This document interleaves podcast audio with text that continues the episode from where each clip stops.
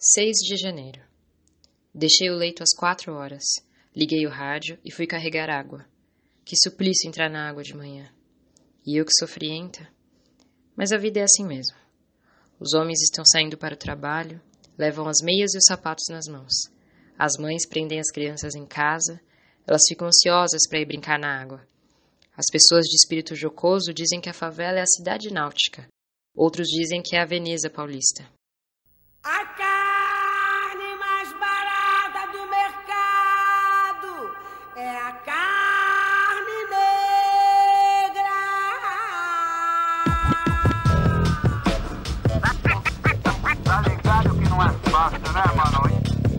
Se liga aí. A carne mais barata do mercado é a carne negra. A carne mais barata do mercado é a carne negra. Paramos devido a uma falha. Chefe, será que. Está no ar o Carreiras e Outras Drogas. Carolina Maria de Jesus foi uma escritora, compositora e poetisa brasileira que ficou conhecida na década de 60, quando escreveu Quarto de Despejo, Diário de uma Favelada. A obra revela a rotina de uma mãe solo, mulher preta, que trabalha incansavelmente para sustentar os três filhos diante da dura realidade na hoje extinta favela do Canindé, zona norte de São Paulo. Carolina Maria de Jesus não se rendeu ao Calvário nem à cruz. Carolina Cambida fez um tour, Sacramento, Estação da Luz. Espírito de Angu e até Cuscuz, preta velha com brilho que reluz. Benedita Sócrates comparou, na verdade foi sábia e criou. Quem dá voz ao Diário de Carolina Maria neste episódio é uma convidada muito especial. Eu sou Gabs Barbosa, atriz, artista, jornalista, profissional da saúde e mulher preta em construção.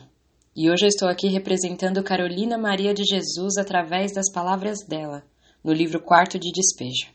Assim como muita gente faz até hoje, Carolina foi catadora de papéis e ferro velho. Em seu diário, ela encara um dia após o outro com uma missão: sobreviver. 20 de maio. Abri a janela e vi as mulheres que passam rápidas com seus agasalhos decorados e gastos pelo tempo. Daqui a uns tempos, esses paletós que elas ganharam de outras e que já muito havia de estar num museu vão ser substituídos por outros. É aos políticos que há de nos dar. Devo incluir-me, porque eu também sou favelada. Sou rebotalha. Estou no quarto de despejo e o que está no quarto de despejo ou queima-se ou joga no lixo.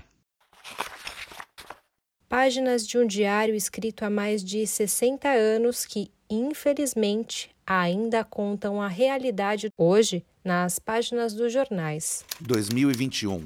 Professor usa roupa alusiva a Ku Klux Klan e é afastado de escola em São Paulo. 2020. Cliente negro é espancado até a morte por segurança em supermercado de Porto Alegre.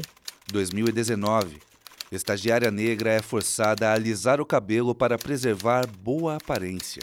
Infelizmente, essa retrospectiva atroz poderia se estender por várias outras manchetes que tomaram conta da imprensa nas últimas décadas, ou melhor, séculos. Casos que escancaram erros históricos na formação da sociedade brasileira e, claro, se refletem em racismo no ambiente de trabalho. Uma construção que já começou errada, né?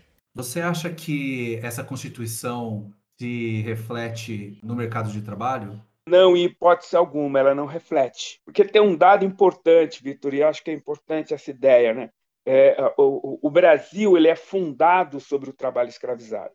Né? Não, não o território, que já tinha as nações é, indígenas, mas a fundação no Brasil é instituída a partir do trabalho escravo. Né? E uma sociedade que passa por um projeto de escravização, ela traz na sua carne e na sua alma a relação degradada com o trabalho. Né? Tanto é que você pega até o século XIX, trabalhar era vergonhoso no Brasil.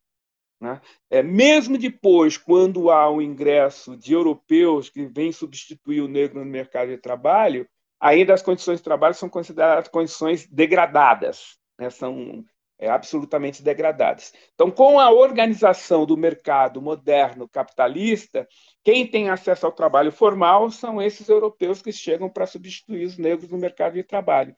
Juarez Xavier é vice-diretor da Faculdade de Arquitetura, Artes, Comunicação e Design na Unesp de Bauru.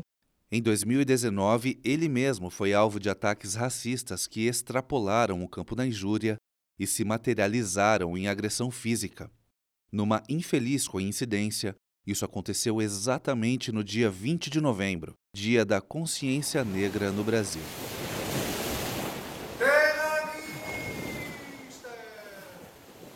Não é segredo que a sociedade brasileira é uma das mais miscigenadas no mundo. Desde a população originária, a invasão branca europeia, a escravização de povos africanos, a substituição da mão de obra escravizada por imigrantes europeus e, posteriormente, trabalhadores vindos de todos os lugares do mundo.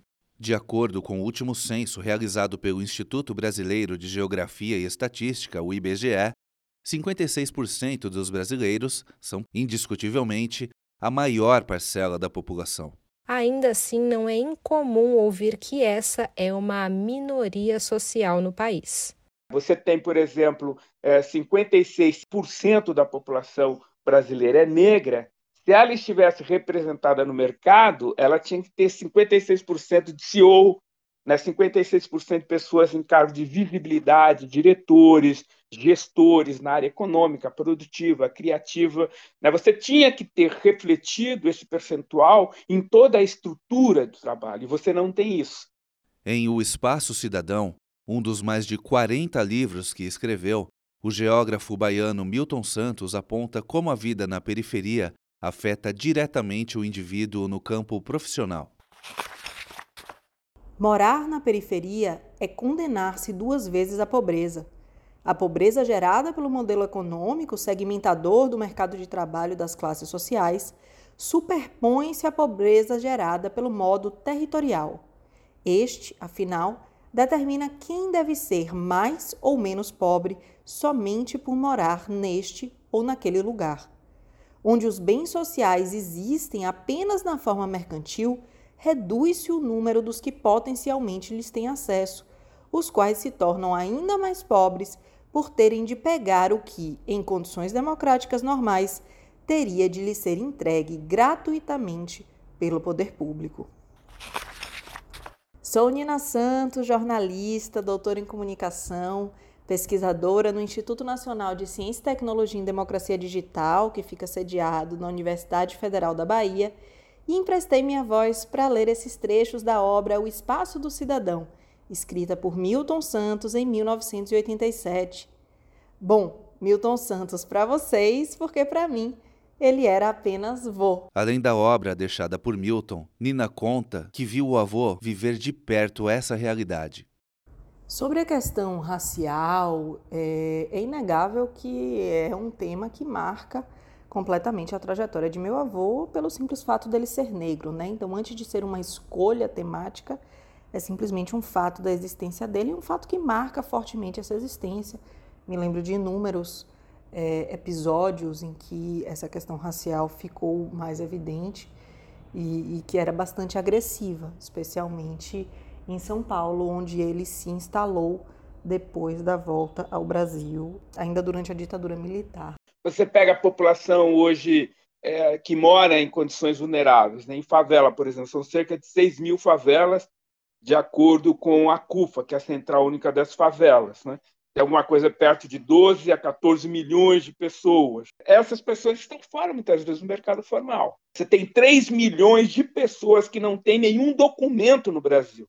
Não tem nenhum documento fundante, que é o certificado de nascimento. Quer dizer, um mercado com essas características é um mercado profundamente segregador, que cria aquilo que o Milton Santos vai chamar de circuito superior da economia, que é para um grupo muito pequeno de pessoas, e um circuito inferior da economia que é enorme, é monstruoso, pessoas que sobrevivem ali.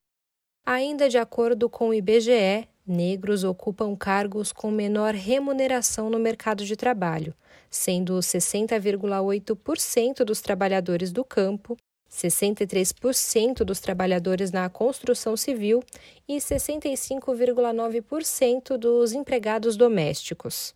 Aliás, está aí um termo que deveria ser abolido do nosso vocabulário, não é mesmo? Doméstico é uma palavra que remete aos animais selvagens, que eram adestrados para se comportarem bem e servirem ao homem. O termo passou a ser usado em referência a seres humanos tidos como insolentes, na época da escravidão, mas que pela força da chibata foram coagidos a aceitar ordens de capatazes e senhores de engenho.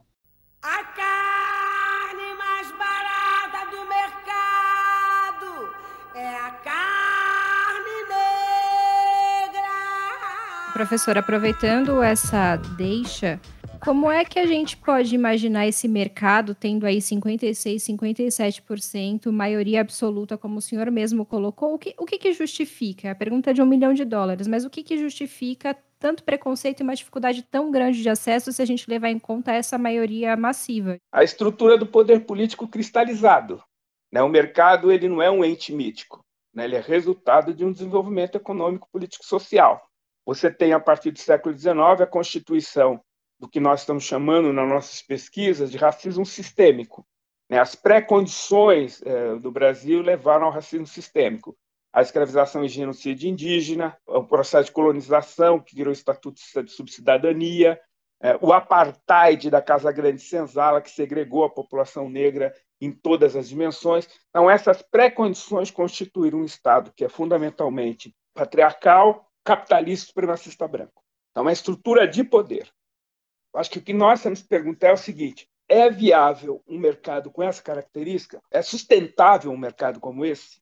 Já em 1987, Milton Santos falava dos impactos da remuneração incompatível ao trabalho desempenhado.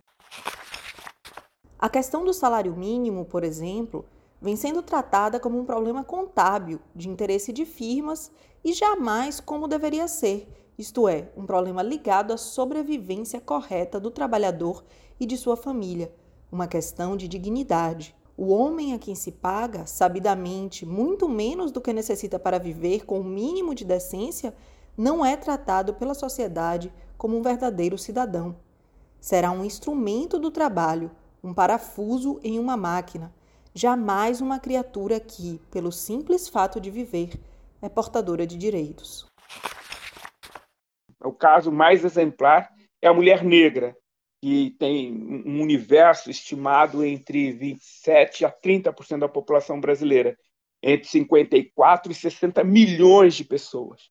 Né? E ela está subrepresentada absolutamente na esfera econômica, na esfera cultural, na esfera social e na esfera política. Né? Esfera política, tanto do legislativo é, municipal, estadual e federal, do executivo municipal, estadual e federal, em todo o judiciário. Então, isso mostra uma brutal, nem subrepresentação. Eu acho que é, é a negação da representação. 14 de agosto. No sexto andar, o senhor que penetrou no elevador olhou-me com repugnância. Já estou familiarizada com estes olhares. Não entristeço. Quis saber o que eu estava fazendo no elevador. Perguntei-lhe se era médico ou deputado. Disse-me que era senador. O homem estava bem vestido. Eu estava descalça. Não estava em condições de andar no elevador. Abusos, falta de representação, preconceito. Se a gente parar para olhar ao nosso redor, a resposta já tá lá, né? A gente liga a televisão, a gente olha para as turmas que estão se formando aí, engenharia, medicina, enfim, essas profissões, esses cargos, né, mais altos, digamos assim, né, entre aspas. E a gente vê que as pessoas pretas não estão lá, né? Então, ou se estão, são poucas. Então, onde estão essas pessoas, né? A aparência de homens e mulheres segue no centro de um ciclo vicioso de preconceitos. Prova disso é o relato de Djamila Ribeiro, filósofa e escritora que, em 2019, lançou o pequeno manual antirracista. Meu nome é Evandro Ambrosio, sou radialista, videomaker, montador, escritor, roteirista e vou emprestar a minha voz para as ideias da Djamila Ribeiro. Como muitas pessoas negras que circulam em espaços de poder, já fui confundida com copeira, faxineira ou, no caso de hotéis de luxo, prostituta. Obviamente, não estou questionando a dignidade dessas profissões, mas o porquê de pessoas negras se verem reduzidas a determinados estereótipos, em vez de serem reconhecidas como seres humanos em toda a sua complexidade e com suas contradições. Tá, mas cabe a quem mudar esse cenário?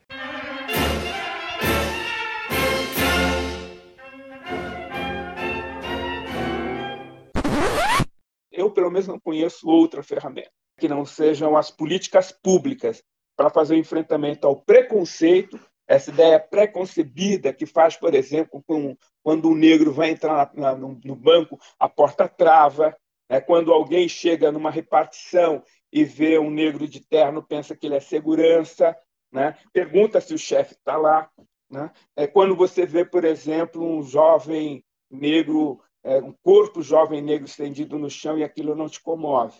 É, se nós não tivermos políticas públicas para lidar com isso, a tendência é a gente perpetuar é, uma sociedade que vai chegar numa entropia absoluta. Né? Não é sustentável uma sociedade com essas características. Os negros e negras precisam falar sobre a questão racial mas podem ir além da questão racial, ou seja, é necessário falar sobre essa questão, mas é também necessário que os negros e negras sejam reconhecidos a partir dos lugares onde eles queiram se colocar. Né? Eu acho esse um ponto bem interessante que me lembrou quando eu li também o livro de Lázaro Ramos, Na Minha Pele. Ele coloca também isso, né? Eu quero poder fazer qualquer personagem, eu não quero estar sempre no papel de representar uma determinada luta social. Eu quero poder fazer o que eu quiser, assim como eu acho que era uma parte do argumento de meu avô, né? Ele dizia: "Eu sou geógrafo e sou negro". E isso é que colocava ele é, num lugar bastante específico, digamos assim, ao mesmo tempo de refletir sobre a questão racial, mas também de construir a trajetória dele é, a partir de um campo de estudo específico e que disse tanto sobre tantos aspectos do nosso mundo, inclusive o racismo. Ser um homem preto, indiretamente, sempre foi uma questão no ambiente profissional. Eu digo indiretamente porque talvez poucas ou nenhuma vez minha competência foi colocada à prova por conta da cor da minha pele. Mas uma vez que eu tô no ambiente do audiovisual, como editor de imagens, a gente acaba se deparando com os velhos estereótipos estéticos, né? Que o próprio mercado audiovisual sempre assumiu, né? Por exemplo, você na ilha de edição você ter que dar preferência, prioridade para as pessoas brancas, porque na visão do, dos produtores são pessoas mais bonitas. Até em trabalhos religiosos eu tive esse tipo de orientação em algum momento. Trabalhando no jornalismo televisivo, no jornalismo criminal, é, existem as RECs, que são algumas representações em 3D que tentam fazer uma reconstrução de alguma cena, de algum crime que aconteceu em algum determinado momento. E nessas representações, sempre o personagem que representaria o bandido, automaticamente, entre aspas, sempre são personagens pretos e as vítimas sempre personagens brancos. Então, esse tipo de estereótipo, esse tipo de, de, de padrão de beleza eurocêntrico num país diverso como o Brasil, não é novidade que ele sempre foi muito real no mercado audiovisual. Na grande maioria das vezes, na verdade, em todas as vezes, eu sempre fui o único ou um dos únicos pretos a estarem na produção ou estarem na ilha de edição. Então, esse cenário que eu tive a oportunidade de ver indiretamente mexia comigo por eu ser um homem preto, não necessariamente se referia a mim, ao Evandro, mas que como homem preto você observa e você acaba sentindo na pele como que o racismo sistêmico ele se dá em várias vertentes da sociedade, inclusive no, no meio profissional. Djamila Ribeiro faz uma provocação que poderíamos adotar como um exercício nesse episódio. Qual a proporção de pessoas negras e brancas em sua empresa? E como fica essa proporção no caso de cargos mais altos? Como a questão racial é tratada durante a contratação de pessoal?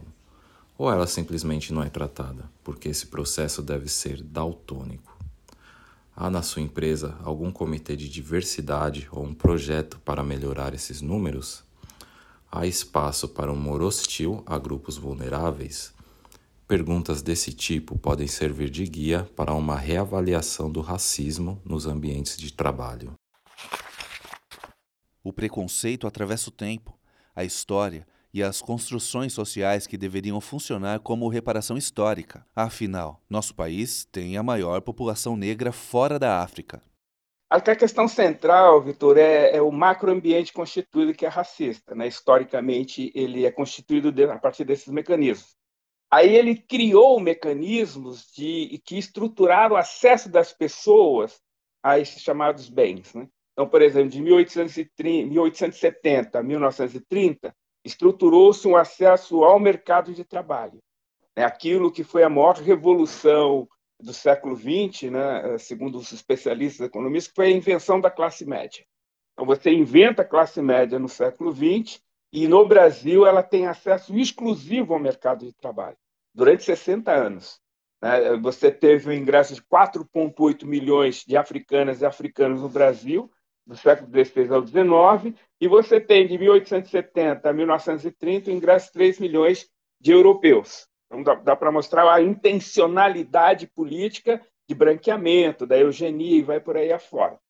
E por falar em tentativa de embranquecimento populacional, por conta de um chefe, tem um desabafo que infelizmente tem tudo a ver com o tema no nosso quadro. Correio Deselegante. Aconteceu uma situação de uma vez eu fazer escova no cabelo, sabe? Porque foi bem na época que eu tava começando a transição capilar, né? Tava voltando pro cacheado depois de algumas progressivas. E aí ele, ele tava enrolado, né? Tava querendo enrolar. E aí eu peguei e fiz uma escova e fui trabalhar. E aí ele pegou e falou para mim assim: Você fica tão boa com cabelo liso? Por que, que você não fica sempre de escova?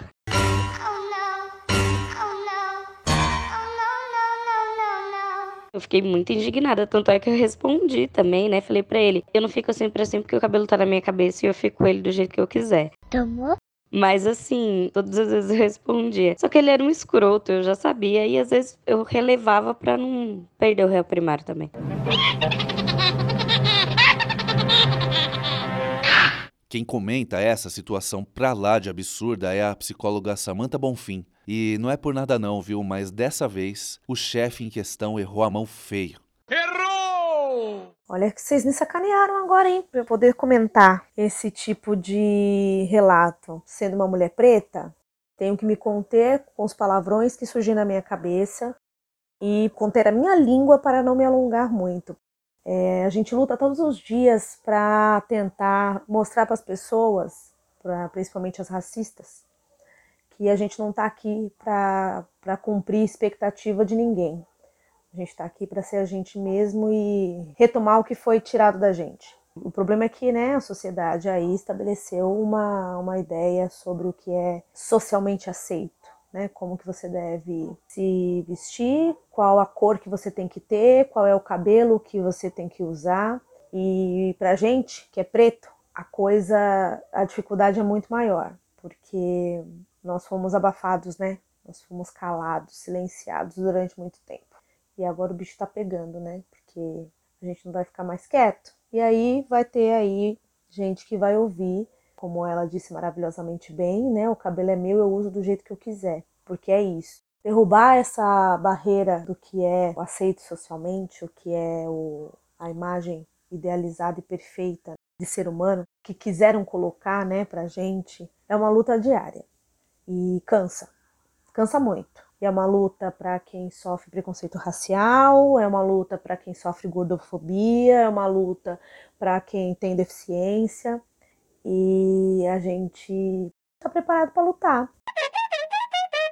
E diante dessa construção social, nós ainda vemos muitos episódios de racismo, tanto no mercado de trabalho, quanto na academia, né? Na, nas universidades, nas escolas, diante das funções que as pessoas exercem ou simplesmente pela cor da pele delas, né? O que, que a gente pode fazer hoje na prática para transformar episódios tão tristes em mudanças? Eu acho que um caminho bom, Vitor, um caminho que deve ser percorrido, foi assim pelo mundo afora e aqui também acho que deve ser por aí, é a construção das políticas públicas. Elas são fundamentais para criar mecanismos de superação. Ao longo do século XX, toda a luta contra a desigualdade foi fruto de políticas públicas. Né? Por exemplo, na Europa, o estado de bem-estar social reduziu brutalmente a desigualdade, ampliou condições de direito das mulheres a partir das políticas públicas. Né? Nos Estados Unidos, as políticas públicas dos direitos civis, depois estendidos para as mulheres, mais tarde para a população LGBTIQ+, fruto de políticas públicas. Não existe eh, na sociedade moderna, desde o século XX, nenhuma experiência que pudesse prescindir das políticas públicas de enfrentamento à desigualdade. Então, a questão central são políticas públicas. Djamila vai além. É importante ter em mente que, para pensar soluções para uma realidade, devemos tirá-la da invisibilidade. Portanto, frases como eu não vejo cor não ajudam. O problema não é a cor, mas seu uso como justificativa para segregar e oprimir. Vejam cores, somos diversos e não há nada de errado nisso. Se vivemos relações raciais, é preciso falar sobre negritude e também sobre branquitude. E nunca é demais lembrar: racismo é crime. É crime e é um crime que impede o desenvolvimento da sociedade brasileira. Então, acho que a partir desse pressuposto, todas as outras leis devem se adequar a essa realidade. Por isso, há duas opções: repense ou reaja. Quarto de despejo, quarto de sonhar. Quarto de esperança, quarto de amar. Carolina que a opressão nunca aceitou. Escreveu e nunca se calou. Carolina, Djamila, Milton Juarez, vozes que falam sobre igualdade. Para acompanhar o trabalho do professor Juarez Xavier, é só ficar de olho em veículos como Alma Preta e Jornalistas Livres, e também no Twitter dele, arroba jtxavier. Carolina Maria de Jesus não se rendeu Calvário nem a cruz. Carolina Câmbida fez um tour. A vida é igual um livro. Só depois de ter lido é que sabemos o que encerra. E nós, quando estamos no fim da vida, é que sabemos como nossa vida correu. A minha até aqui tem sido preta. Preta é a minha pele, preto é o lugar onde eu moro. Quarto de despejo, quarto de sonhar. Quarto de esperança, quarto de amar.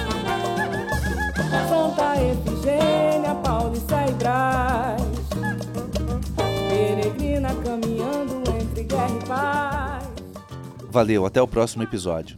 Até o próximo episódio, pessoal. Tchau, tchau. Quarto de esperança, quarto de amar. Carolina que a opressão nunca aceitou. Escreveu e nunca se calou. Carolina Maria